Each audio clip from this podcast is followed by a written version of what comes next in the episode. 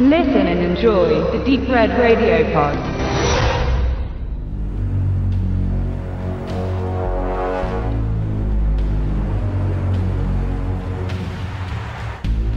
Außerirdische vom Mars sind ein alter Hut im amerikanischen Film und Skydance Media setzt ihn sich auf. In ihrer ersten Produktion ohne Paramount Pictures als Studiopartner. Mit Columbia brachte die junge Blockbuster-Schmiede ihren ersten Rated-R-Movie in den Staaten auf den Markt. Live. Inszeniert vom in Schweden geborenen Daniel Espinosa, der zuletzt Thriller in ganz unterschiedlichen Gewändern hervorbrachte. Safe House und Kind 44. Er dirigierte das Drehbuch von Paul Wernick und Red Reese. Die beiden schrieben gemeinsam auch Deadpool und Zombieland. Mit viel Anarchie und bissiger Boshaftigkeit zeichnen sich diese Werke aus. Doch in Live sind sie ganz gegensätzlich und ließen sich auf ein ernstes und vergleichsweise realistisches Szenario ein in Bezug auf das Verhalten der Menschen in ihrer Geschichte. Auf der internationalen Raumstation im Orbit um die Erde erwartet eine sechsköpfige Crew die Ankunft einer Raumsonde, die lang erwartete Proben von unserem Nachbarplaneten Mars beinhaltet. Zur Freude der Forscher gelingt die Bergung und man findet einen lebendigen, winzig kleinen Organismus, der sofort zum Zentrum ihrer Mission wird. Was dann kommt, walzten die verschiedenen Trailer im Kino und Internet so breit aus, dass man die Lust verlor, sich live überhaupt anzusehen. Das Alien wird immer größer, indem es sich an den Crewmitgliedern nähert. Es wächst und ist bestrebt, auf die Erde zu gelangen, um ein reichhaltigeres Nahrungsangebot genießen zu können.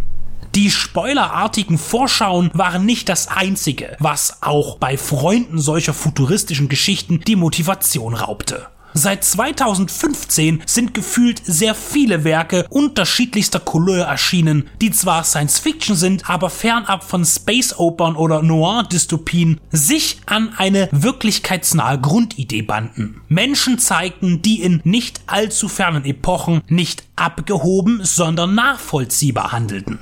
Gravity, Passengers, Arrival, der Marsianer. Man möchte fast nicht von einer Ermüdung sprechen, denn unter den genannten Beispielen sind mindestens drei sehens- und wiedersehenswerte Filme dabei. Aber durch optische Merkmale von Technik und Raumstationen ließ sich ein nicht schon wieder für Live nicht ganz verkneifen.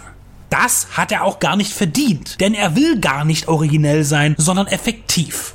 Als große unausweichliche Inspirationsquelle steht Ridley Scotts Alien Pate und weist in Ablauf, Konstellation, Gestik und Motivation klare Zusammenhänge auf sei es im Labor, in dem der außerirdische Gast zum Versteckspiel einlädt, wobei dies eher zu Camerons Aliens passt. Das Flüchten durch die Enge der isolierten Handlungsstätte oder die Crew in der Art ihrer Kommunikation. An zwei Stellen zum Anfang lässt sich sogar eine audiovisuelle 2001 Kubrick-Reminiszenz erkennen. Man könnte bei Live also von Zitatkino sprechen und auch die Wahl der Besetzung lässt Erinnerungen an einen anderen großen Science-Fiction-Film aufflammen.